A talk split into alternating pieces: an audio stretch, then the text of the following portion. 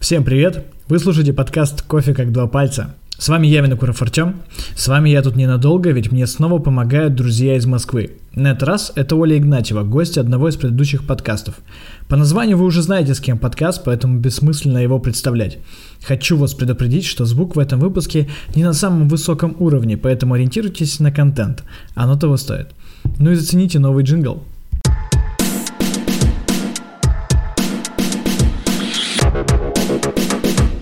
Понять, э, нужно ли отписаться от него срочно вообще.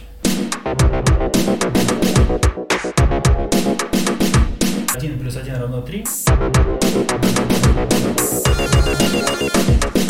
Вот мы пили э, кофе в, в кофейнях, и для меня опять было забавно и весело, что нет робусты. Вот.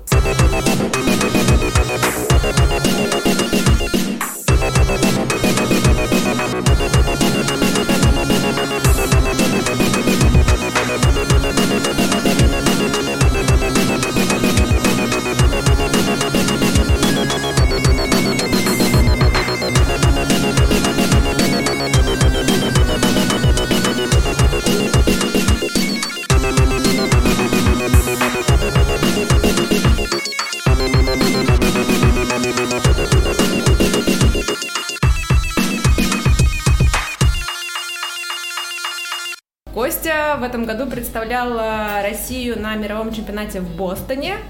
А, Костя широко известен в узких кругах, наверное, можно так сказать. Широко в узких. Да, широко в узких.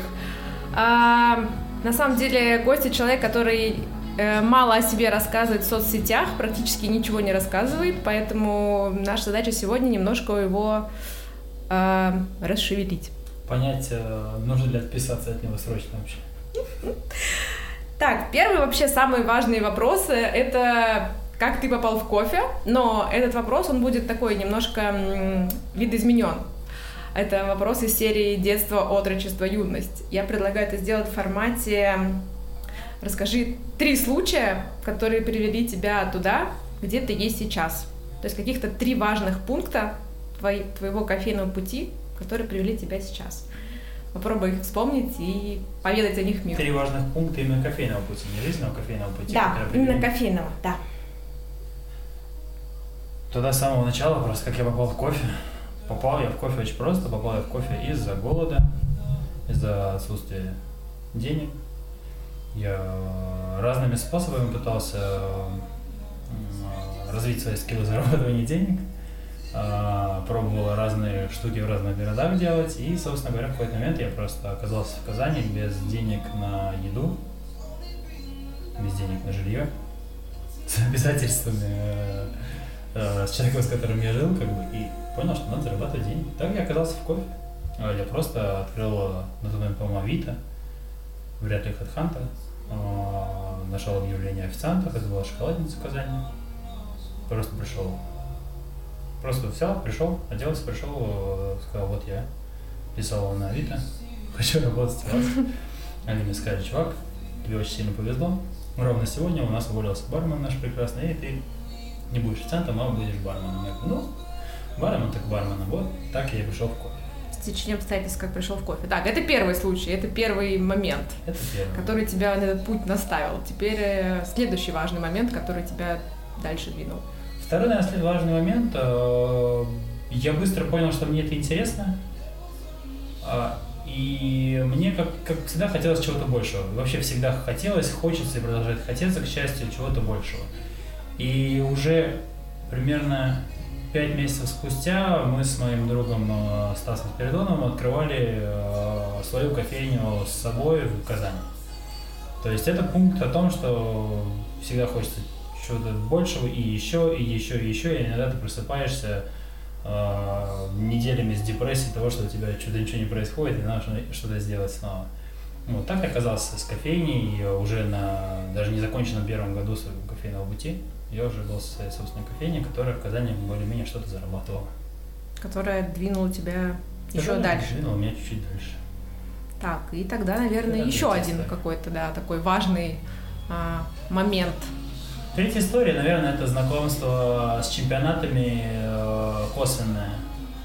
Это история о том, что я узнал о существовании чемпионатов, я узнал о людях, которые участвуют в чемпионатах.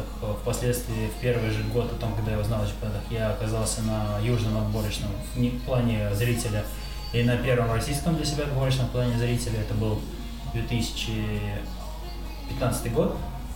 И за...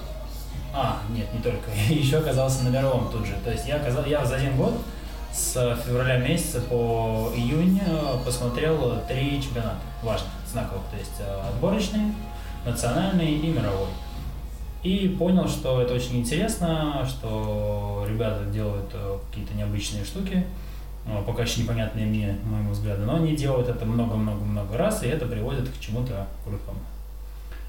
Ну и так, собственно говоря, я заинтересовался уже именно specialty кофе, заинтересовался уже именно самой индустрией с вкусного кофе.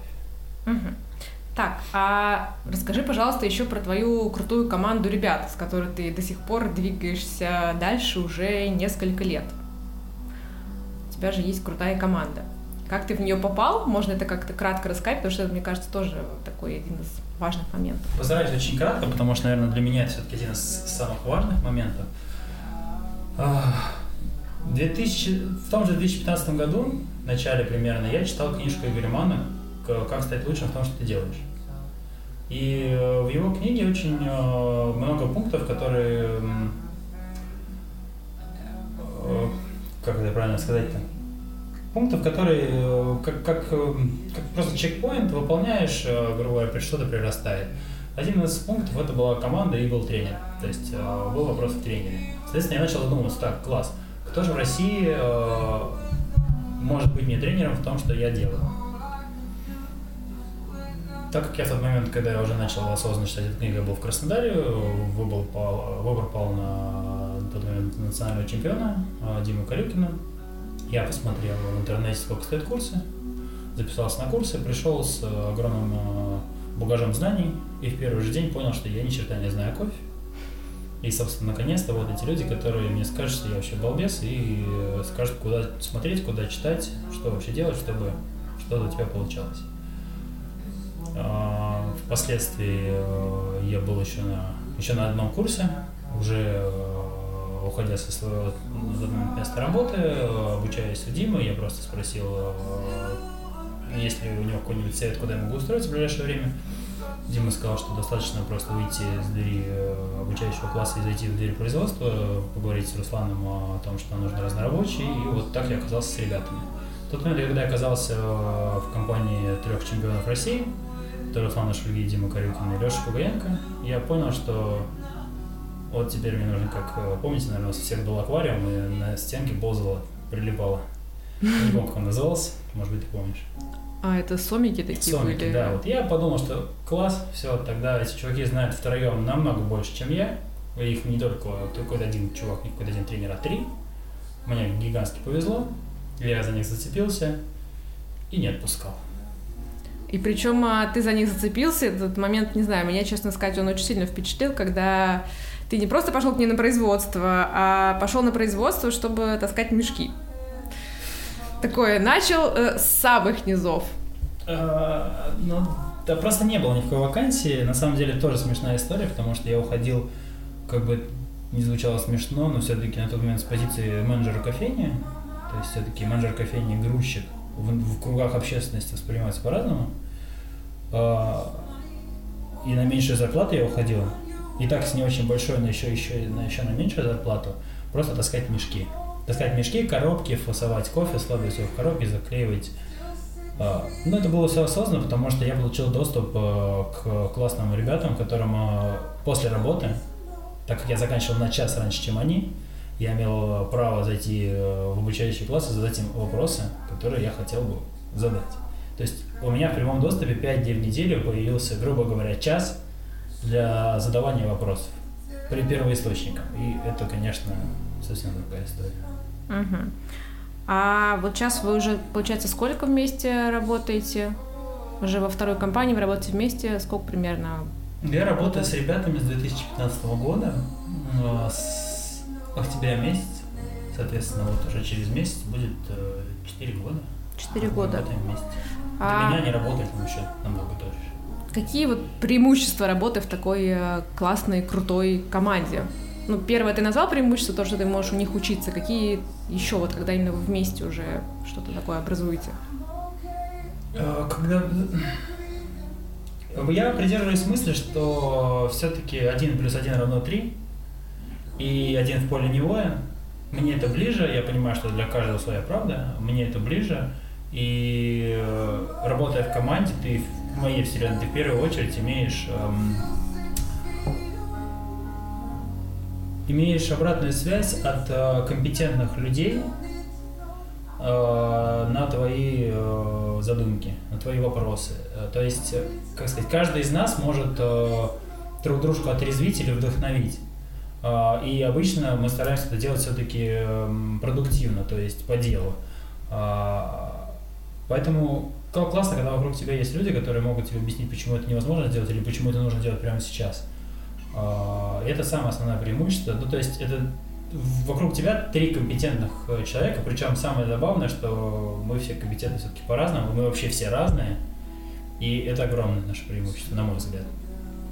Угу. Так, а, вот вы таким а, классным профессиональным коллективом работали в Омни Кофе компания в Краснодаре. Почему вы решили оттуда уйти и перевестись э, в Даблби, переехать в Москву из Краснодара? Что вас э, сподвигло? Все тот же э, пункт 2 моей кофейной истории, хочется всегда больше. Каждый из нас в определенный момент поймал себя на том, что надо совершать следующий шаг, а что же дальше, а что же через несколько лет – и э, не найдя ответов э, на эти вопросы в компании, не получив там эти же ответы у руководства компании, мы э, все пытались задуматься о том, что каждому нужно, и впоследствии оказались сначала ребята вдвоем в Москве, потом втроем, потом снова вчетвером в одной компании. Супер, класс. А, хочу теперь перейти к твоей э, индивидуальной такой, ну, она индивидуальная история, ее можно с натяжкой назвать индивидуальной историей, потому что чемпионом ты все равно стал в компании этих ребят, и благодаря этим ребятам в том числе, Абсолютно. благодаря их опыту, их скиллам, ну и, опять же, собственным, э, собственной работе, да. А сколько раз ты вообще участвовал в чемпионатах? Вот если брать отборочные, Россию, мир можно посчитать. Сколько раз? Никто не будем брать конкретное число чемпионатов. Все мы знаем, что у нас в России есть региональные, национальные и, соответственно, есть мировой чемпионат. Соответственно, просто я участвовал в трех сезонах чемпионата. Угу. Каждым из которых, соответственно, зависит от того, куда я проходил, был национальный, ой, отборочный, национальный или, соответственно, мировой какой-то А если я не ошибаюсь, то ты в каждом из этих чемпионатов занимал либо не, не берем мировой сейчас, да, берем mm-hmm. отборочный и Россию, ты занимал э, либо первое, либо второе место. Верно. А вот для таких э, серьезных побед э, нужен очень сильный внутренний и внешний ресурс, да, вот внешний у тебя ресурс, наверное, можно назвать твою команду, да, ребят, а вот внутренний ресурс откуда ты берешь, то есть что тебя толкает изнутри, чтобы каждый раз оказываться там не, не последним, не предпоследним, не пятым, а первым или вторым. И опять же, ощущение, что если ты а, попал на второе место, то, скорее всего, это какая-то какие-то непреодолимые вещи были, так бы ты, возможно, был бы и на первом. Ну, как бы, почему? То есть ты ну, что на думаешь, втором откуда? месте ты всегда только потому, что кто-то лучше тебя. Угу. А, почему всегда первое, второе? Откуда ты берешь ресурс, чтобы попасть вот на самый верх? То есть это же нужно. Из, из эго, наверное, я не знаю. Э, сложный вопрос. Я просто э, могу начать с того, что если ты даст какой-то ответ, я начну с того, как я участвовал в самом первом чемпионате. Во время э, просмотра первого, получается, своего сезона в 2015 году, э, сезона чемпионатов, э, я как попутно, мне, меня начали задавать вопрос, типа, ой, а что ты сам думаешь, хочешь, не хочешь, хочешь, не хочешь, такой думаю, да, наверное, хочу, наверное, хочу, наверное, хочу какой-то момент я понял, что да, я хочу, и чтобы, как обычно, сжечь мосты, я начал говорить всем. Чуваки, я участвую. А так как я участвовал в отборочном, э, все-таки, ну, не даже не центральном, но это и южном, а почему-то все-таки я думал, что если в любой индустрии порвать свои булки, то ты куда-то попадешь, то я понимал, что я могу выиграть его. Просто понимал, я еще вообще даже не читал правила, я просто понимал, что если я соберусь, я могу. Соответственно, я начал говорить ребятам, э, с которыми я работал в тот момент, я еще работал в кофейне, с которыми я а, пересекался на капингах публичных, со своими просто друзьями. Я просто начал говорить, ребят, я участвую в этом году в отборочном, и мало того, что я участвую, мой план победить. То есть я начал сжигать мосты, чтобы в какой-то момент, когда у меня ну, начнется сезон чемпионатов, у меня просто не было вариантов там тормознуть, дать заднюю и все. И я все начал рассказывать. В какой-то момент я понял, что я уже всем рассказал, а я еще ничего не знаю о чемпионате. Это была проблема, но так как как бы уже все сделал, уже процесс был не остановить. Мне кажется, это главная энергия. А, сначала ты вписываешься, а потом ты разруливаешь. То есть все в моей жизни происходит следующим образом. Ты сначала вписываешься, безоговорочно, ты принимаешь решение, что да, я делаю вот это вот, ты, скорее всего, еще не знаешь, как это делаешь. Ты берешь, вписываешься, и так как ты уже что-то сделал на старте, ты начинаешь просто потихоньку делать какие-то действия. Сначала неправильные, глупые, может быть, какие-то, может быть, не по делу, но потихонечку начинаешь делать все лучше, лучше, лучше, лучше, лучше. И в энергии только в этом, наверное. Начать делать. Заявить миру, а потом просто давать себе постоянно пинка и действовать. Заявить Главное миру, и первое, ну, себе, конечно же, заявить, и миру. Просто мир мотивирует самого тебя. Ты заявляешь себе, а мир так подстраховываешь свою ленивую задницу. Угу. Супер. А, дальше хочу спросить тебя такой тоже широкий вопрос, достаточно бариста чемпиона в России и в мире. На твой взгляд, а, какие отличия а, и поменялось ли отношение кофейной общественности к тебе? Ну, то есть я что имею в виду? Бариста чемпион мира, о нем знает вся кофейная общественность мировая, а, его отправляют на фермы, фирмы предлагают ему миллион разных там контрактов, ну не миллион, но разные контракты и так далее, и так далее, и так далее. То есть э, этот бариста на вершине. А что происходит в России, когда ты становишься чемпионом России? Как меняется отношение? Что-то ли меняется, да. Ну, конечно же, меняется. Конечно же, даже ты э, дважды второй или ты чемпион России, это для, для разных э, кофейных людей, это разные люди. Да, две разные позиции, скажем так. А, я не скажу, что я это на себе ощутил, наверное, только потому, что я у меня запрос к себе больше, чем э, у людей ко мне. То есть ты выигрываешь э, национальный, ну, мне, мне кажется, как бы это глупо не звучало, как бы гру, грубо это не звучало по отношению ко всем участникам а, вообще всех этих событий. Кажется, блин, ну это же не все, это, это же еще не конец, это мало еще что-то сделать. И не, ну, я был об этом просто думал сегодня. Ты еще не создал компанию, подобную Google. Ты еще не отправил людей в космос. То есть, ну, как бы, да, класс, ты выиграл что-то. И поэтому я не могу сказать, что я ощутил, ощутил какую-то перемену, потому что я и на втором месте себя ощущал неплохо. Я знал уже огромное количество людей из индустрии, я очень хорошо к ним относился, они относились э, с уважением все ко мне. Соответственно, для многих это, наверное, даже не было неожиданностью, мой, мой такой пошаговый путь э, к чемпионству. Вот. А сказать, что я кого-то узнал с, с тех пор, ну, наверное, в России как просто больше людей стали здороваться, потому что для нас все-таки первое место это всегда первое место, а не второе, не третье. То есть я, например, как участник э, многих там чемпионатов, я всегда знал всех финалистов с, с 15 -го года. А я сейчас понимаю, что да, много баристов все-таки знают только чемпиона. Это, к сожалению, потому что среди финалистов на самом деле огромное количество очень крутых ребят. И иногда им просто не хватило какой-то глупости, э, какой-то мелочи, а на самом деле, ну, они также достойны огромного уважения, они также достойны э, быть всеми там признанными, уз, узнанными. Вот. А, как сравнить национального чемпиона и мирового, я, честно говоря, не знаю. Мировым чемпионом я не был. А, знаком с ними лично не особо, так сказать. Ну, здоровался с дядей Сашей Сестичем. Когда он приезжал в Москву, это, конечно, но он вообще человек какой-то космический. Но сам по себе видно, что он очень милый взрослый дядька, который э, очень открыт, очень добр, э, миролюбив. И, ну, это сам человек такой. Это даже не дело не в чемпионстве, а просто в позиции э, жизненного человека. Поэтому как мне сложно ответить, что есть мировое чемпионство, что есть там даже мировой финал все-таки. Окей, хорошо. А, представь идеальный мир, и идеальную компанию, в которой ты работаешь, И как ты считаешь, а, как должна компания относиться к чемпионатам и к чемпионам? То есть должна ли кофейная компания или кофейня отправлять э, своих бариста на чемпионаты, поддерживать их всячески, как-то вот их... Понятно, что сам человек себя мотивирует, но именно со стороны компании должна ли быть какая-то поддержка? Как ты считаешь? Я считаю, что все должно быть очень по-разному, очень индивидуально и вот так, как договорятся люди вообще. Ну, то есть, мне кажется, что единственное, что компания не должна делать, это блокировать э, желание участника участвовать. Все остальное это их договоренность.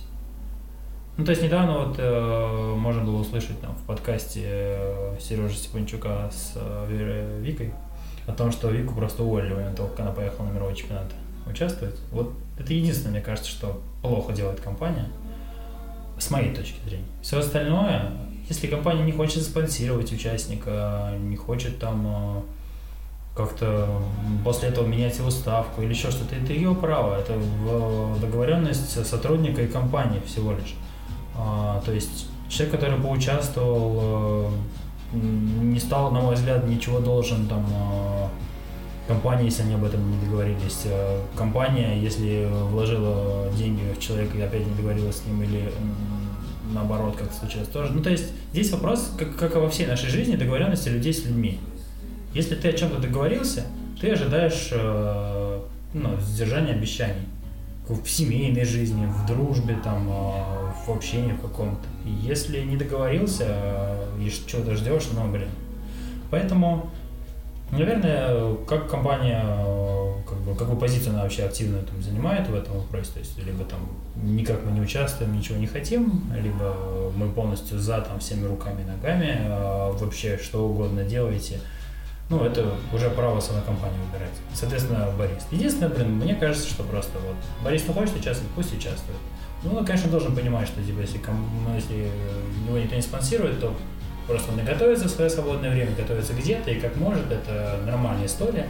Но таким образом, соответственно, он вообще, получается, как сказать, как самостоятельная единица выходит. То есть, ну, там, что у него получилось, то и получилось. Ну, как независимый бариста, да, такое то есть. там вообще никого и перед кем никакой ответственности нет, потому что, ну, никто ни с кем ничего не договорился, угу. все пошли по своим делам.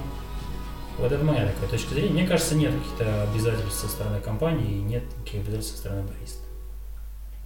Окей. Спасибо. Хочу еще вернуться к чемпионату России. Угу. А, что меняется в ощущении самого себя после победы, да, вот тот самый момент, когда ты уже понимаешь, что ты выиграл. Когда ты это вот почувствовал вот в этот раз? Когда это было? То есть э, в финале уже, в полуфинале? Или только когда объявляли результаты? Вот и, и что у тебя было внутри? Какие ощущения? Восторг, ликование, не знаю, растерянность, гордость? Э, вот именно вот это вот ощущение, там, не знаю, позвонить маме, как на Оскаре, там, поблагодарить огромное количество людей, которые тебя поддерживали. Какие вот эмоции эти первые, самые? Э, если говорить о первых самых эмоциях, это, конечно, очень смешно. Я я их не то что плохо помню, я помню, что они были нейтральные просто по одной причине. Мы пошли после моего выступления, собрались все и пошли кушать э, бургеры в заведении. И пока мы кушали, нам позвонили и сказали, что уже награждение, и надо бежать. И мы бежали через все сокольники, и нужно было единственное, чтобы не опоздать просто на награждение, просто мы летели. И поэтому момент какого-то ажиотажа, момент ожидания, что кого сейчас наградят, там, кого вызовут, кого назовут шестым, четвертым, пятым и так далее, я просто профукал, а, потому что я просто прибежал, а, встал с ребятами, которые уже, к сожалению, меня очень долго ждали на площадке в линеечку, и нас начали объявлять. Поэтому пока я отдышался, уже сказали, чувак, вот ты первый, и я как бы принял это как должное, но в том плане, что я просто... Я всегда готовился, чтобы выигрывать и каждый раз уделял этому огромное внимание. В этом году я не, не то, что уделял огромное это внимание, я опять очень много посвятил всему этому времени. Поэтому для меня не то, чтобы это было ожидаемо, сколько это было целью, и поэтому как бы, ну, я, я, я понимал, что я это смогу сейчас сделать. Вот, поэтому какой-то ажиотажа ну, не произошло, и это на самом деле грустно, наверное, когда вспоминаю, потому что думаю, блин, где что то ажиотаж? Наверное, когда ты выигрываешь, ты такой, вау, нифига себе, фантастика. Но фантастика, наверное, в этом году была только было ощущение полуфинала на мире. А чемпионство, ну, просто не произошло, потому что, блин, ребят, короче, когда вы в финале выступаете, не ешьте, пожалуйста, ждите. Может быть, лучше понервничать. Вспомните, как будете нервничать, как это было круто, что вы нервничали, ждали, вот вы выиграли. Потому что я не успел понервничать, не успел подождать, просто прибежал, меня наградили, и вот эмоций нет. Но маме позвонила, маме сказала, мам, ну вот теперь я выиграл. Она говорит, ну, понятно, как обычно все. Ну, все бывает. А что было э, самое сложное э, в подготовке к чемпионату мира в Бостоне? Тут, опять же, ты наверняка Возможно, у тебя были такие эмоции, когда ты выиграл Россию, ты понимал, что, ой, нет, так, все, теперь опять еще пахать, еще целый месяц, э, полтора, опять на галеры, готовиться, подготовка интенсивная, поскольку до Бостона оставалось там почти три недели, в отличие, например, от Лили в прошлом году, когда у нее было два месяца на подготовку, да, то у тебя был э, короткий период, нужно было переделать презентацию, выучить ну, речь на английском. Ну, где-то, да, так, ну, достаточно много. То есть это не три недели, да. А, какие вот были сложности в подготовке к этому чемпионату мировому в Бостоне? Кстати, очень, хоро- очень прям... хороший вопрос, потому что как раз-таки он еще отчасти объясняет мои эмоции от чемпионства в этом году. А, ну, то есть нужно с самого начала понимать, что мы все-таки с ребятами э, готовились этот чемпионат выиграть в этом году национальный. А, просто потому, что нам, наша задача в голове уже стояла поехать на мировой. Мы уже все сделали документы и уже собирались ехать. У всех были открытые визы, поэтому как бы, ну, для нас национальный в этом году был ну, этапом все равно в любом случае. То есть мы понимали, что у нас есть огромные шансы выиграть, и мы готовились э, мы готовили мою презентацию на Россию сразу с учетом того, что у нас очень мало времени для мира. И, соответственно, нам нужно будет просто докорректить по обратке от судей, перевести, переделать под станцию, которая, ну, как они выглядят на мировом, возможно, что-то изменить в кофе, и снова прогонять. Соответственно, национальный прошел ну, как этап, и мы снова просто через там, пару дней переставили столы, перевели презентацию, начал учить текст, начал делать действия, и, и соответственно, все пошло снова своим чередом. А вот уже непосредственно при подготовке к Бостону самое сложное, наверное, блин, даже, даже сложно сказать. Речь на английском, может быть. Э, Отчасти. Просто я, я не могу сказать, что я хорошо это помню, только из-за того, что ну, это было постоянные, были постоянные этапы подготовки с, э, грубо говоря, с чекпоинтами, что ты знаешь как к этому моменту дату, что ты знаешь к этому моменту свои действия, поэтому ну, прям помнить, как я страдал там. Я помню, что я учил текст э, постоянно в разных местах, потому что мне тяжеловато давалось. А, и мне приходилось там то на работе учить, то дома учить, то где-нибудь на улице ходя учить. Ну, то есть просто меняя э, локацию, чтобы голова проще воспринимала. Но так как мне, я учил текст э, почти тот же самый, который я говорил на российском чемпионате, было ну, проще все-таки. Я знала, что если я затуплю, я вспомню текст на русском, э, подумаю, как его надо перевести, и все-таки, знаешь, с конструкции вспомню и скажу. И поэтому в этом плане было легко.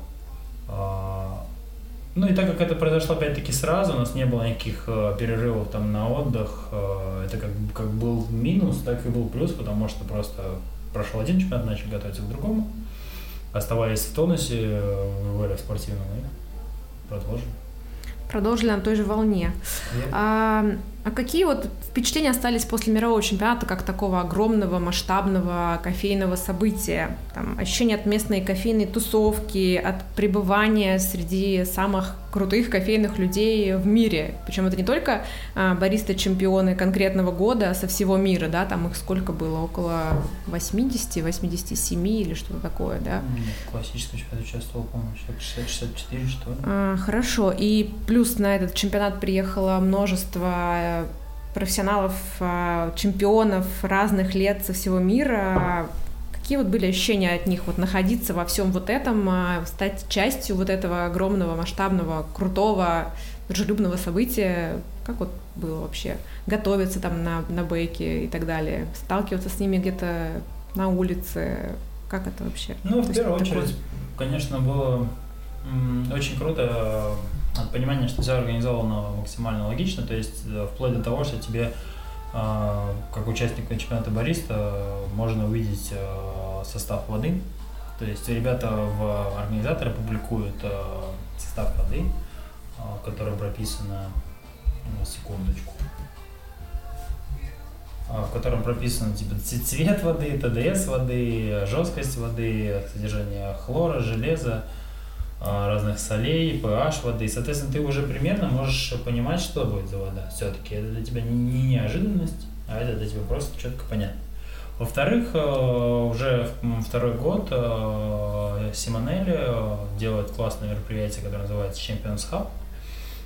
Это возможность до чемпионата на оборудовании для чемпионата, соответственно, поварить кофе. То есть до времени подготовки у тебя есть возможность не, не там, где проходит чемпионат, а где-нибудь рядом, возможность приехать в страну проведения чемпионата, распаковать свои чемоданы, какое-то время поготовить кофе.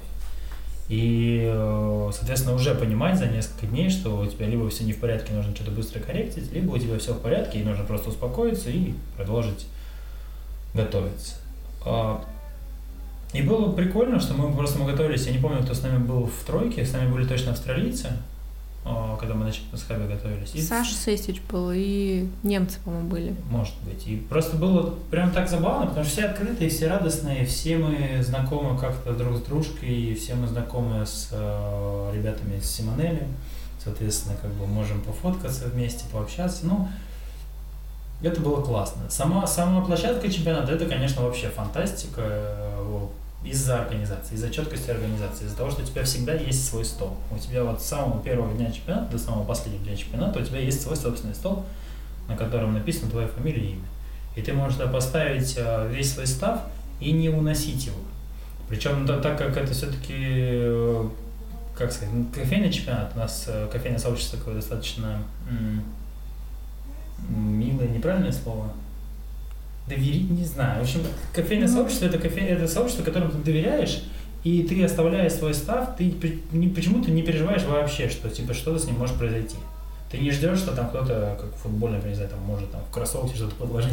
То есть ты понимаешь, что ты оставил свой став, он будет ровно там же, ровно в том же количестве, в том же составе, как ты его оставил. Мы не таскали его из-за этого. А, плюс зона подготовки организована просто фантастическим образом это не где-то какой-то уголок, где ты можешь кое-как там поставить полторы чашки, а это огромный стол, на котором стоит э, оборудование, и огромный стол, на котором ты можешь дегустировать, просто сумасшедший размер. Соответственно, ты можешь разложить все, что тебе угодно, успеть приготовить все так, как тебе угодно. И при этом, пока ты готовишься, техники э, постоянно к тебе подходят и говорят, ну что, чувак, как твоя розетка, как твоя кофемашина, а давление, а температура, все в порядке. Не в порядке, мы поправим, если в порядке, класс, молодец, продолжаем, подойдем скоро снова. Это, конечно, вообще фантастика. А сам тайминг на чемпионате. То есть э, у нас э, ну, до, сих пор, до, сих, до сих пор допускаются просрочки даже с первыми участниками, временные в смысле в старте. А там нас выводили на площадку минут, за, наверное, за 10 до подготовки, да, то есть волонтер подходил, говорил, вам пора. Ты говоришь, ну вроде бы время, они говорят, нет, ну время тут время, ты сначала пойдешь и будешь с тележкой ждать вон там. Ты такой, блин, класс. То есть все организовано так, чтобы никого не задерживать, в том числе и тебя. И это вообще фантастически. Ну и все волонтеры, конечно, все, все организаторы, это очень милые люди, которые понимают, что все на стрессе, и все улыбаются, готовы помочь, готовы донести твою какую-то молоко, не знаю, принести тебе воды, показать, где находится что, то, что ты ищешь. То есть со само, ну, это, конечно, уже не сильно отличается от нашего, нашего чемпионата, у нас также на чемпионате все достаточно жизнерадостные, понимаешь, что нужно помочь, понимаешь, что тебе нужно там показать, найти горячей воды, там молока, да, и все дружки помогают. Ну да, был такой момент на чемпионате э, не очень приятный, когда после полуфинала, да, после четвертьфинала девушка-волонтер возила твою тележку, и а, у нее упал бокал авторского напитка Это было тележки. после этапа, а не после полуфинала? После четвертьфинала имею в виду. Ну, ну там отборочный, да. А, да, разбился бокал, и она, девушка была в шоке, потому что, ну, это тележка участника, у него разбивается бокал, что делать, э, уже где-то вечер, вторая половина дня. А они, по-моему, разбили не один бокал, а два. Да, они два, два бокала разбили. А, у нас осталось ровно четыре, по-моему, получается. А, но при этом они успокоили участника, сказали, что мы готовы вообще сделать все возможное, чтобы вам помочь, э, там, поехать в магазин, оплатить. Э, то есть они поступили, поступили очень профессионально. Да, шеф-волонтер же, который, как, я не знаю, как правильно должен называется. А, волонтер мамы. волонтер Она подошла, да, она же сказала, что типа, ребята, мы купим вам бокалы, или вы купите сами, мы вернем вам деньги, или если вы хотите нас не слушать, мы можем посоветовать, куда вам поехать. А, В общем, мы готовы помочь вообще всем, чем только можем. А, Пожалуйста, не молчите, говорите, мы типа, ну, мы вот облажались и все исправим. Да, это было очень круто. Такая какая-то поддержка, не знаю, очень искренняя и дружелюбная. А, Тогда вот здесь еще вопрос а, такой хочется м, потормошить его про финансовую сторону чемпионата. Кто спонсирует, откуда деньги, как это было в этом году, как это бывает обычно. Вот хочется про это пару слов как-то услышать. Или не пару слов, может быть. А спонсирует что? Спонсирует весь чемпионат, весь сезон или о чем? Спонсирует а, конкретного участника. Ну, в каком чемпионате? Во всех трех? Можно, да, во всех трех, на каждом этапе, как это происходит. На Непосредственно- чьи плечи ложится финансовая часть. Непосредственно мое участие ложилось на плечи компании, в которой я работал. А, Если говорить об отборочном, то мы не покупали кофе, не покупали став. Это, ну, грубо говоря, при- при- приближено там просто к, к моей зарплате и небольшому отсутствию на работе. Цена участия. Если говорить о национальном чемпионате, то чуть-чуть уже посложнее, потому что мы искали кофе, а, мы купили очень много разного кофе. Это было не только из-за меня, а вообще в целом из огромного количества участников от нашей компании. Мы просто обшерстили вообще все каналы покупки кофе, которые мы только имели. И привезли очень много разного кофе. Соответственно, ну, весь покупала компания. А Если говорить о мировом чемпионате, то, к счастью, в этом году организаторы достаточно адекватно оплатили мою, мою поездку в плане перелета и проживания.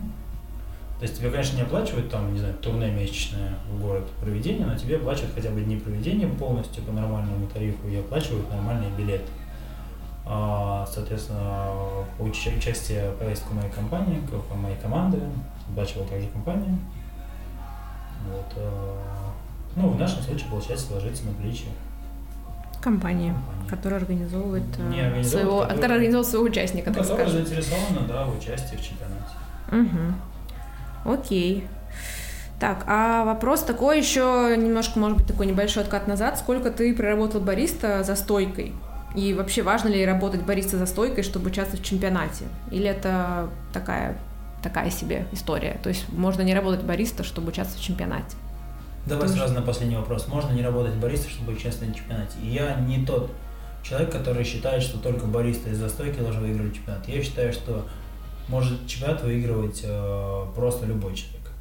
Вот э, классный пример Вова Локтионов, который на тот момент занимаясь, я не помню, пельменями или котлетами, просто по спору со своим другом он участвовал в чемпионате и прошел свой отборочный и выступал на национальном.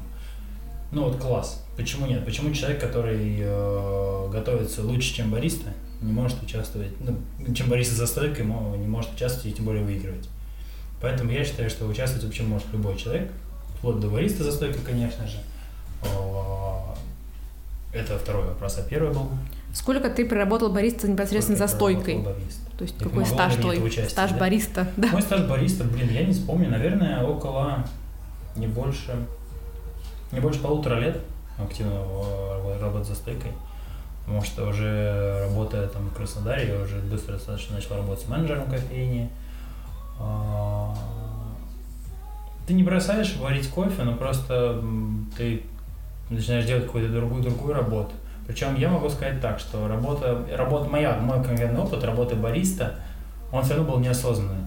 Ну, то есть в том плане, что ты готовишь кофе, ты умеешь его готовить, но ты не разбираешься в нем так, как ты разбираешься, когда готовишься к чемпионату. Соответственно, это все-таки не связанный опыт, на мой взгляд. Опыт э, компетенции за стойки э, это ра- разные вещи. Человек может за стойку уметь быстро готовить, а человек может уметь разбираться в кофе или еще что-то. Человек, участвует в чемпионате, должен разбираться в правилах чемпионата и в правилах участия. Мгм. Круто, потому что все время на эту тему возникают э, дискуссии в кофейном сообществе Какого среди формата? бариста. но а, вот он стал чемпионом, а за стойкой-то он когда стоял последний раз? Ну, это такие вот а, разговоры из серии «Бабки на лавке», когда обсуждают. Мне кажется, есть ответ на этот вопрос. На самом деле у нас не становится чемпионом бариста за стойкой. Вот со времен... Кто у нас последний? Лилия и Сережа? И это пример только Да. компании W, по сути. Ну, Сережа, в смысле, Митрофанов и Лилия Гадельшина. А, просто потому, что у нас работа бариста не оплачивается нормально.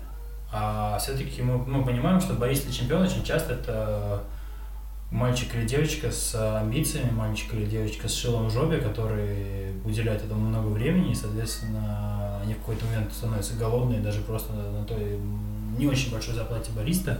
А, и только по этой причине, я думаю, у нас очень редко выигрывают чемпионаты именно баристы из-за стойки. Ну, просто невозможно там 5-10 лет заработать за стойкой. и, Ну, тоже невозможно. Не- Неинтересно становится 5 или 10 лет работать за стойкой, когда ты все-таки не развиваешься или в чем-то сумасшедшем другом, или не зарабатываешь какие-то там классные деньги. Но здесь опять же такая другая немножко история, то есть если ты хочешь э, развиваться в кофе, да, как часто вопрос тоже задают, а что, есть ли будущее у бариста, а что вот делать, да? То есть тут ответ, э, на мой взгляд, простой. Если ты хочешь развиваться как бариста и вообще развиваться в кофе, в профессии, то повышай свой скилл, э, учись новому, нарабатывай постоянно новые какие-то а, навыки, да, и тогда ты будешь двигаться. Если ты будешь сидеть на одном месте и ныть, что у тебя низкая зарплата, при этом не прикладывая ни малейших усилий э, да, к какому-то своему движению, то ну, это достаточно странно звучит. Ну, Мне хочется сказать, что как бы это пафосно и, не знаю, там, высокопарно не звучало, это вообще касается всей жизни. Да, Если ты хочешь, чтобы у тебя что-то произошло, Согласна. должен встать и что-то сделать. да. И, ну, не только вообще баристы, и это касается там, в любом возрасте ты можешь сделать, в любой финансовой ситуации. Есть, конечно, разные тонкости, разные нюансы, но все-таки, если тебе нужно будет, ты встанешь и сделаешь. Если ты просто рассказываешь о том, как это сложно все, то, ну, молодец, рассказывай дальше. Рассказывай Кто-то дальше. будет в этот момент делать и побеждать. Да, согласна, абсолютно. Работает эта схема в любой сфере. А, а ты сейчас работаешь а, в компании WB перфекциониста, перфекциониста WB. Чем занимаешься в компании?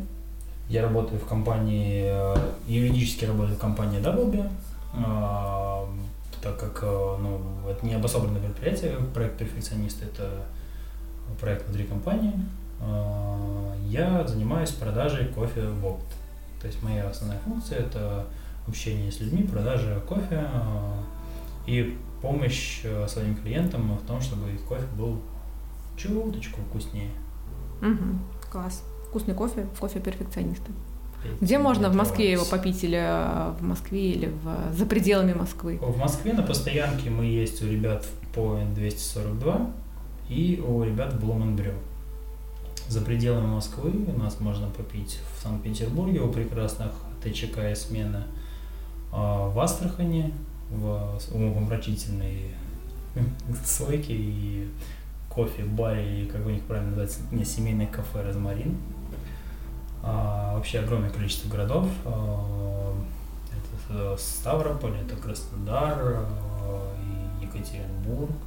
То есть даже если долго буду перечислять, я просто все забуду, скорее всего, еще кто-нибудь обидится. Вообще у нас много где можно попить, э, но это не предел. Будем двигаться дальше. А, будете двигаться в плане Будете. перфекционизма, завоевывать новые территории. А, у WB поменялось руководство, это не секрет, эту новость э, слышали, знают все. А, чувствуются ли какие-то перемены уже сейчас, или все идет как, как раньше, ничего пока не поменялось? Мне на самом деле сложно этот вопрос ответить, просто потому что я ну, не могу сказать, что я являюсь каким-то м, одним из топ-менеджеров компании и первоисточником общения там, с новым гендиректором.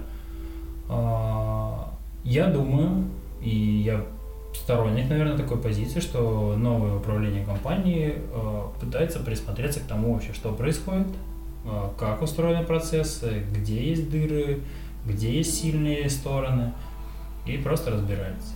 Я на себе каких-то перемен не заметил, и я их и не ждал. Э, Они так быстро не, и не должны в моей вселенной происходить, поэтому как бы, мне кажется, все идет своим чередом. Что будет через месяц, я понятия не имею, что будет через два, через три, через шесть. Наверное, в принципе, никто и не знает вообще. Ну да. Все скоро узнаем сами. А были ли какие-то сложности в работе с а, предыдущим руководством? В плане, не знаю, чего угодно. Потому что а, любая компания, а, на мой взгляд, да, я работала в нескольких разных компаниях, а, любая компания это команда, да, а, когда все ради, ради единой цели делают единое дело, да, и стараются его развивать каждый в своей, так сказать, э, стезе. Вот а, были ли какие-то в этом плане, вот, не знаю, сложности? То есть чувствовал ли ты себя в команде, работая с предыдущим руководством? Вообще нужно ли тебе чувствовать себя в команде?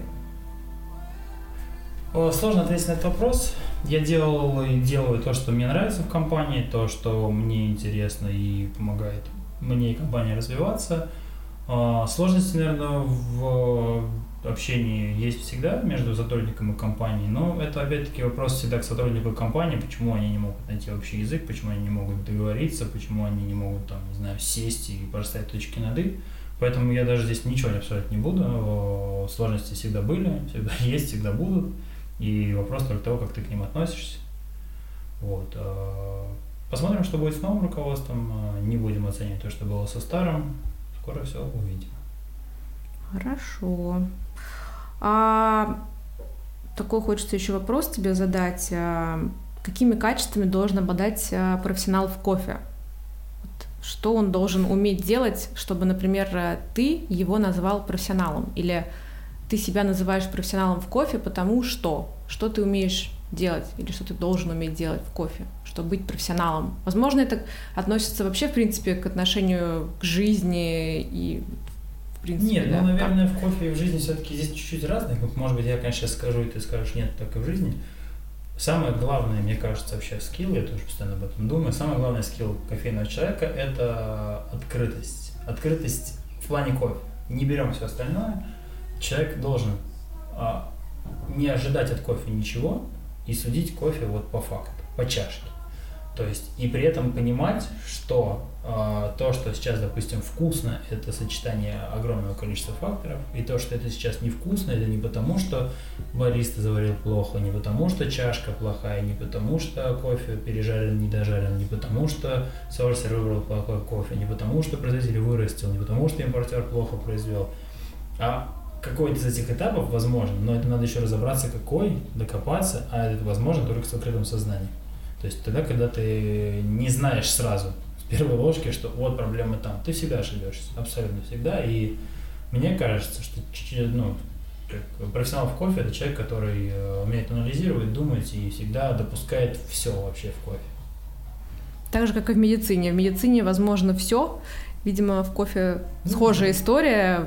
Нужно быть открытым к тому, что реально можешь встретить, наверное, почувствовать. Тоже. Все, наверное, в жизни тоже нужно быть открытым ко всему, потому что э, получается разное у людей, и у разных людей получается, и у многих, э, как на, на, на твой взгляд, э, может быть, людей, которые так бы не смогли, получается лучше, чем у тебя. Тут еще, наверное, знаешь, я бы добавила еще немножко не только открытость, но и какая-то гибкость твоя. Твоя да. гибкость в плане того, да. что ты можешь а, в любой ситуации найти решение, да, не закрыться, как улитка в домике и сидеть грустить, да, а такой, о, да сейчас вот сложности, окей, я сейчас с ними справлюсь, а вот сейчас вот это поменялось вот так, и я сейчас приложу максимум усилий, чтобы все это поменять и двинуться дальше. То есть это вот какая-то внутренняя гибкость, лояльность к ситуации, открытость, она супер важна получается, и в кофе тоже. А, а кроме участия в чемпионатах, как ты развиваешь свой кофейный скилл? Не знаю, может быть, там каждый день ты капишь кофе, может быть, ты ходил на курсы СКА какие-то. То есть, как вот, по-твоему, можно развивать свой кофейный скилл, кроме участия в чемпионатах? Наверное, самым круче всего развивает э, твой скилл э, постоянная разумная дегустация, назовем так. Неважно, это будет э, питье воронки с утра или дегустация эспрессо. Просто э, постоянно думать о вкусе. Ну, то есть, если ты пьешь кофе, чуть-чуть подумай о том, почему, что, как, запомни какие-то нюансы. Мне кажется, это самый классный скилл, то есть э, разбираешься в кофе только после того, когда пьешь и думаешь. Пьешь много и думаешь много. О чем а, думаешь обычно? о вкусе, то есть о том, э, ну, нравится, какой вкус нравится, почему нравится, что это за характеристики, что в этом положительного, что в этом отрицательного. Запоминаешь, как это изменяется, э, если ты меняешь какие-то параметры, понимаешь э, какую-то взаимосвязь, вырисовываешь себе картинку. Ну, то есть, если я сейчас, например, там, грубо говоря, изменю помол, то, ну, то есть, бариста, который разбирается в кофе, он не просто меняет помол, потому что время заваривания там долгое или короткое, а он меняет помол, потому что во вкусе вот он вот это вот чувствует. И из-за этого он меняет. И чем опытнее бариста, тем ему проще. Он просто по дегустации чашки понимает, что делать. Э, ну, и это самый дешевый способ вообще учиться. Да. А так, конечно, к счастью, у нас сейчас есть курсы СКА, у нас в России уже огромное количество тренеров, уже в разных городах. У нас э, к нам приезжают, приезжают э, VC презентатив уже из года в год. Uh, у нас приходят мировые, мировые калибровки, ну, то есть калибровки с мировыми судьями. Uh, у нас uh, есть уже, я не знаю, честно говоря, сколько, но точно один русскоговорящий Q-инструктор, к счастью. То есть у нас уже, чтобы пройти Q-курс, не надо там куда-то ехать, а прямо в Москве, в Петербурге я вижу постоянное расписание обновляющееся, проводят эти курсы. И вообще много-много всего можно кому кому-то записаться, можно кого-то пригласить, э, нанять какого-нибудь тренера. То есть вариантов э, развития в кофе миллион. Было бы желание и средства. Ну, средства, конечно. Смотри, о чем мы говорим, да, средства да, очень большую роль сыграют. Хорошо. А, так, вопрос такой следующий. А, про, про твои путешествия. Ты довольно много путешествуешь. А, не только пределах России, но и за ее пределами. А, два раза ты ездила на чемпионат мира, да, в качестве участника и в качестве зрителя. Mm. Или три раза на чемпионат мира ты ездил? Вспомнить. Я был в Гетеборге, я был в Будапеште, я был в Бостоне. Ну, четыре раза на чемпионат мира. Больше нигде не было раза? А, ну, ладно. А, я к тому, что в путешествиях ты все равно не можешь отказаться от кофе. Наверное, это какое-то внутреннее такое уже, не знаю, привычка, может быть, да, ходить по кофейням, искать кофейню, то есть ты не ставишь себе, возможно, это целью, но как бы если есть возможность изучить какую-то новую кофейню, попробовать там кофе и посмотреть, как это все устроено за границей, почему бы нет? Да, вот, может, вспомнишь какие-то моменты, не знаю, в каком городе, в каких кофейнях, а, что тебя больше всего впечатлило или, наоборот, расстроило, разочаровало, было... То есть ты ожидал такого, а получилось вообще по-другому. Например, в Америке была история, когда мы там не могли расплатиться нашим Apple Pay, потому что почему-то там он не работает. Хотя это же, это же Америка. Нет, не связано с кофе, но это было в кофейне, и поэтому вот это просто всего лишь как такой пример, что могло... вспоминается вообще кофейня в моей, голове почему-то. Ну вот что, какие-то, не знаю, какие-то кофейни в конкретном городе, может быть, э, ты можешь отметить, э, Э, самой яркой для меня кофейной точкой с моим двухразовым посещением является Будапешт. Просто потому, что в Будапеште, в городе, в центре города, ну, относительно центре города, очень много маленьких локальных кофеин. Ну, то есть даже сетевых проектов, в которых там 3-4 кофейни всего.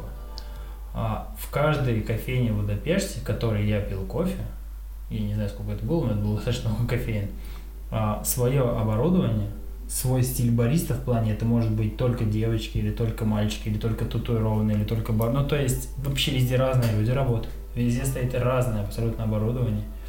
Везде готовят вообще разный европейский кофе, то есть там никто не ограничен там в Венгрии, и, э, огромное количество разных обжарщиков, э, э, разные подходы там к эспрессо и к приготовлению, к молоку. И во всех кофейнях очень бюджетно, и во всех кофейнях фантастически вкусно. И ты пьешь, каждый раз разный вообще вкус, то есть э, там даже нет какой-то стилистики. То есть если у нас в России есть какая-то стилистика, мы там все-таки достаточно сильно любим до сих пор короткие эспрессо, с, с маленьким коэффициентом до двух э, мы любим достаточно, в принципе, высокий ТДС в фильтре кофе то в Будапеште как будто бы каждый готовит вообще как ему хочется. То есть кто-то любит высокий ТДС, кто-то любит низкий ТДС, кто-то любит э, большой коэффициент, кто-то маленький, и э, даже там молоко у кого-то сладкое, не сладкое. То есть ты пьешь каждый раз разный абсолютно кофе, и самое тебе классное, ты каждый раз улыбаешься думаешь, блин, это снова вкус, как так? Типа это никак ни в каких-то рамках зажато, это, это вообще другой кофе, и он снова вкусный. Это, наверное, самое яркое впечатление. А так, в целом, не, не могу сказать, что я там как-то где-то был разочарован, потому что, ну, путешествие в Америке, когда мы пили кофе, в принципе, то, что мы пили, ну, для меня было достаточно ожидаемо.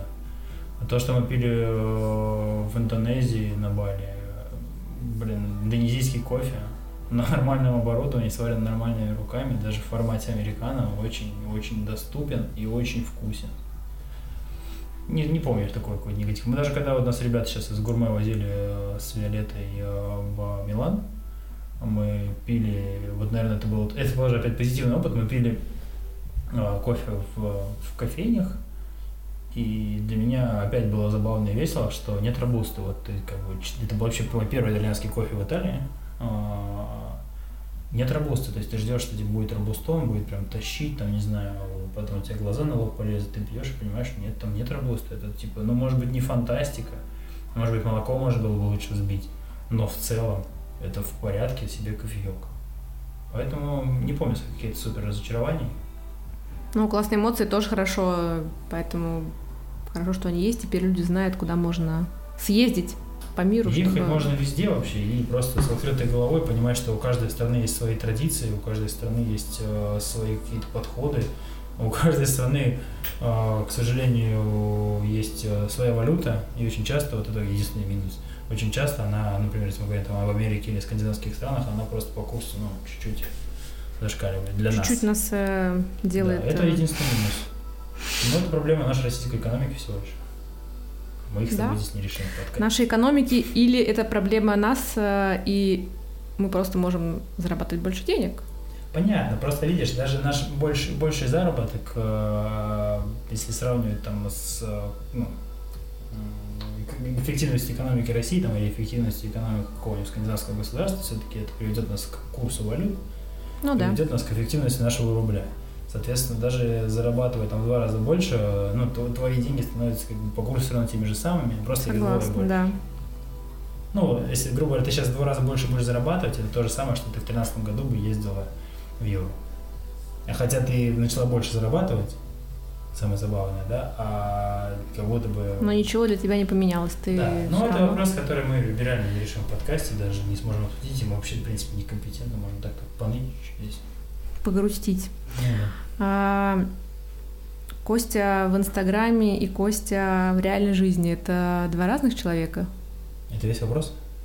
Да. Костя в Инстаграме – это боль. Почему? Костя в реальной жизни – это Костя в реальной жизни. Ну, мне сложно дается соцсеть. А, появление вообще, кстати, да, это опять забавно. Появление моего инстаграма – это работа моя с ребятами в кофе Это их фраза о том, что чувак, у тебя должен быть Инстаграм, я подумал, зачем он мне? Я вообще думал в то время, что не будет Инстаграм. А, я понимаю, зачем Инстаграм, я понимаю, ну, да, зачем бариста Инстаграм, бариста чемпион Инстаграм. А, это, это правильно, это полезно, это возможность э, знакомиться ребятам с тобой, тебе с ребятами, это возможность там, а, ну, показать э, людям вообще, что может быть там после чемпионства и так далее. Ну, просто я не знаю, как это объяснить, наверное, вообще и для себя в том числе. Мне это сложно, мне это не очень интересно. Я каждый раз задумываюсь, что типа Инстаграм должен быть эффективнее, но каждый раз прихожу к одной мысли, было бы классно, чтобы это кто-то вел. Вел бы, конечно, бы как я прям, но типа сам. Менеджер э, соцсетей да, Костя Храмова. И, в общем, я, я им недоволен, но я и не грущу от этого, потому что, ну, вот так уж вышло, вот такой вот я. Ну, сейчас, глядя на твой Инстаграм, создается абсолютное ощущение, что у тебя супер-мега счастливая жизнь, чемпионство, отдых, э, собака, все классно, все зашибись. Ну, у меня а. так всегда вообще в жизни. Да, наверное, но тут такой у меня есть маленький вопросик. А, хочется, чтобы ты, может быть, немножко развеял миф о своей такой идеальности, да, а, потому что жизнь, она состоит из разных моментов. А, попробуй вспомнить а, три своих самых больших факапа в жизни. Не только в кофейной, но вообще, в принципе, в жизни каких-то моменты, которые ты, может быть, хотел бы поменять. Вот прям таких факапов, которых ты прям такой, блин, вот я вообще а, попал, я не помню, мне было облажался лет, весь, я да. был еще дошкольником, я был детсадовским мальчишкой, который разозлился на своих родителей, бабушку с дедушкой, и разбил в, в, в зале дверь, стекло с таким грохотом, там так все разлетелось, я помню, как меня все ругались, и мне было очень стыдно, очень неловко, это было отвратительно, просто вспоминать даже не хочется. Второе факап, э, э, который я помню, который мне прям грузом лежит, это у меня были очень близкие отношения с моим дедушкой, и как, это были дружеские отношения, а, ну, то есть, как, как он со мной общался, как, скажем, ну, не совсем на равных, но близко очень к на равных. И никогда на меня не ругался. Ну, то есть, он мог сказать там э, резко, но не в крике, ну, то есть, как-то по делу всегда. И один раз я как мудак себя вел, уже не помню, но это было уже как раз годам к 17, наверное, я велся просто точно как кретин, потому что дедушка мне прямым текстом, матом э, сказала, ну, что я нехороший человек, Чудак на букву М, как у нас а, говорили. И он сказал это так честно и искренне, и так мне от него было обидно услышать, и я прям так быстро понял, что я реально, ну, веду себя как идиот, что я каждый раз вспоминаю эту ситуацию, мне просто отвратительно вообще, ну, ну, блин, ребячество, вот это, дет- детство в жопе и так далее, это, конечно, ужасно. Я не помню, что я сделал, но помню свои эмоции, и помню, что мне было достаточно тяжело, потому что от него я никогда такого не слышал, и когда я это услышал, я просто подумал, ну, капец, чувак, ты уже докатился совсем. А так, что-то еще вспомнить, не знаю. Ну, Все-таки идеальный вспомнить? человек. Нет, ну почему идеальный человек? У нас недавно мы ездили в Питер, и нас быстро на вокзале послали нахер. И, и мы пошли. И, и я не грущу от этого, потому что, типа, мне кажется, что так классно вообще себя вести. Что за история? Расскажи чутка подробнее. То кого вас послали, кто послал и чем дело кончилось? А, Мы приехали с Русланом а, в Санкт-Петербург. А, И уже который раз поездка в Санкт-Петербург а, начинается с какой-нибудь ерунды. У нас предыдущая началась с того, что у нашего таксиста выехал другой таксист. А Они начали ругаться, причем начали ругаться не на петербургском языке, а на русском таком На русском эмоциональном. На русском эмоционально-региональном языке, то есть, да, и, и я такой думаю, блин, каждый раз приезжаю в Питер, каждый раз какой-то становится более провинциальный, более такой деревенский какой-то, удивляюсь. И вот последний раз мы приезжали к ребятам а, в ТЧК, у нас был там а, была как сессия, нужно было пообщаться, попить кофе с покалибров- покалиброваться между собой.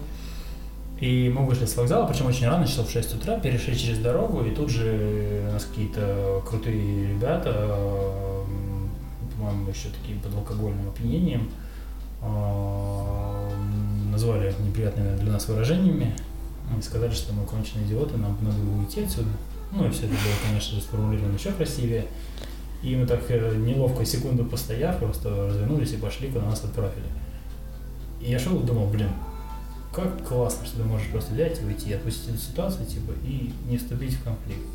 И можно, наверное, если бы я жил в Ульяновске, я бы подумал, что, блин, так вообще нельзя воспринимать ситуацию, надо бить сразу морду, типа, и только такие правила жизни. Наверное, все это глупость. Наверное, вообще в зависимости от того, как ты относишься к своей, внутр- своей внутренности, да, то есть как ты относишься к своему, своей самооценке, своему эмоциональному состоянию, своему моральному состоянию. Вот только исходя из этого ты как-то и живешь. А идеальность, да, и глупость. Никто не идеален, каждый совершает каждый день какой-нибудь дивилизм. Просто не стоит придавать ему внимания. Ну, думать о своих поступках, конечно, не зацикливаться, и потом, не знаю, не разламывать себя неделю. Хорошо. А, у тебя есть э, негласное прозвище. Наверное, его все знают, и кто знает тебя, да, но к тебе прям прилепилось мертвым э, грузом таким. А, это прозвище и тег, хэштег в Инстаграме называется Бариста Кач. Да, мне кажется, все трактуют неправильно, но допустим. А, а вот расскажи вообще, откуда взялось, кто как трактует, э, как ты поддерживаешь его, не поддерживаешь, что это за, что это за, за хэштег и движение, которое вот это все сопровождает. А, Бариста Кач – это та же самая история, что и история моего участия в первом чемпионате. Это история о том, что себя замотивировать всегда проще вне- вовне, извне, чем э, изнутри. Ну, то есть э, ты придумываешь себе цели, но тебе нужны какие-нибудь э, снаружи вещи, которые тебя будут подталкивать. И в какой-то момент э, Я поймал себя на мысли, что я не висел на турнике, там, допустим, три месяца, не помню реально какой был момент. А, но суть в том, что я поймал себя на мысли, что, блин, нет, не занимаюсь, и надо было что-то сделать. И мы придумали себе месяц турников, Задача была простая, просто один месяц э, висеть э, каждый день на турниках, делать там какое-то количество подтягиваний и э, какое-то количество отжиманий выкладывать это ровно месяц, каждый день. Типа, если не выложишь, ты там балбес, тебе напишут, что ты балбес, и, может быть, кому-то еще деньги заплатишь. А, просто чтобы была какая-то мотивация. И таким образом а, мы целый месяц подтягивали. Причем самое забавное, что я жил в Краснодаре, мы ездили на море. Соответственно, бывает на море нету турников, ты просто берешь дерево, ветку, подтягиваешь на ветке. Даже обещал, типа ты подтягиваешься. А, ты можешь отжиматься там на брусьях, где-нибудь там на каких между скалами, между камнями, также между деревьями, ветками и так далее. Ну, то есть ты находишь, я так за этот месяц понял, что, блин, чувак, ты если хочешь заниматься, ты заниматься будешь всегда вообще, везде. А если не хочешь заниматься, ты всегда найдешь, почему ты не можешь заниматься. Вот. А, а вообще бариста кач, ну, как, мне кажется, бариста кач понимает как, типа, качок бариста. Но для меня бариста кач это действие, то есть, типа, это кач, ну, как, как, как само действие. Типа, качнуть там. Кач, качнуть, да, типа, вот, типа, качнись бариста. Вот. Есть движ, а есть кач. Да, есть ялтинский кофе движ, а есть э, краснодарско-московский бариста кач. Понятно, хорошо, Борис Токач. Участвуйте в движении Борис Токач. Если вы ведете этот хэштег в Инстаграме, вы как раз поймете, о чем идет речь. Не обязательно только отжиматься, можно булки качать там или еще что-то. А, иногда такая волна идет э, этого Бориса Токача, когда отмечают Костю во всех сторис возможных, и там люди качаются прям на смене с пачками кофе, э, что-то происходит, какие-то каждый раз какие-то люди э, разные бариста, кофейни придумывают э, своеобразные интерпретации бариста кача. Самое, наверное, классное воспоминание, это когда ребята в, в прошлом году, 18 да, 18 да, э, во время объявления финалистов на РЧБ э, упали на пол. Помнишь, что там Гриша упал и Олеся со мной из Елты? Да, да, да, да. И начали отжиматься, я помню, глаза типа ребят бариста, а одна часть возмущенная, типа, что занимается ерундой, а вторая такая, типа, будет с ума сойти, блин, как круто. Я помню, а, я просто, а, меня сначала попросила Даша Бекасова поотжиматься, по-моему, или, или Макс Бубринев, да, не помню. Потом да. подошел Гриша из Академии, типа, упал рядом, начал отжиматься, и потом еще Олеся тоже начала отжиматься. И такая, типа, поворачивается ко мне говорит, а, а сколько раз надо отжаться? Я говорю, Олеся, я, честно говоря, не знаю. Так произошло все спонтанно. Да, это была классная, такое классная поддержка бариста, не бариста кач, такой бариста, бариста братства, когда все друг друга поддерживают, открыто, дружелюбно. Бариста эко, health, витамин, стронг братство. Бариста брат. Ну, э, вопросы мои, в принципе, исчерпаны. Их еще на самом деле можно миллион тебе задавать. А последний вопрос. А есть ли жизнь вне кофе, без кофе? Что ты делаешь без кофе и вне кофе? Не уверен, что я смогу рассказать, что я делаю. Много чего я делаю. Я стараюсь вообще, чтобы существовала жизнь вне всего, чего угодно, что у тебя происходит. Должна быть в жизни, а, как бы, быть отдельно, но должны быть разные участки жизни которых ты занимаешься разными делами. Соответственно, жизнь вне кофе и есть. Вне нее я, вне кофе я кайфую. Вне кофе кайфуешь. Кайфач по жизни, человек э, улыбка и сплошное удовольствие по жизни — это Костя Храмов. Yeah. Кар-кар-кар. Всем спасибо и до скорых встреч. Ну что ж, друзья, вот так в этот раз. Еще один выпуск в копилочку. Слушайте подкаст, друзья. Слушайте их везде, дома, на улице, на работе. И самое главное, ставьте оценки. Делитесь с друзьями, пишите мне вопросы и письма. Если вы хотите помочь, например, составить описание по тайм-коду, сделать лого или еще что-нибудь, я только рад. Не стесняйтесь. Всем пока и наслаждайтесь жизнью. Не забывайте про Patreon, где вы можете поддержать проект. Я только за и каждый раз об этом говорю. Спасибо вам.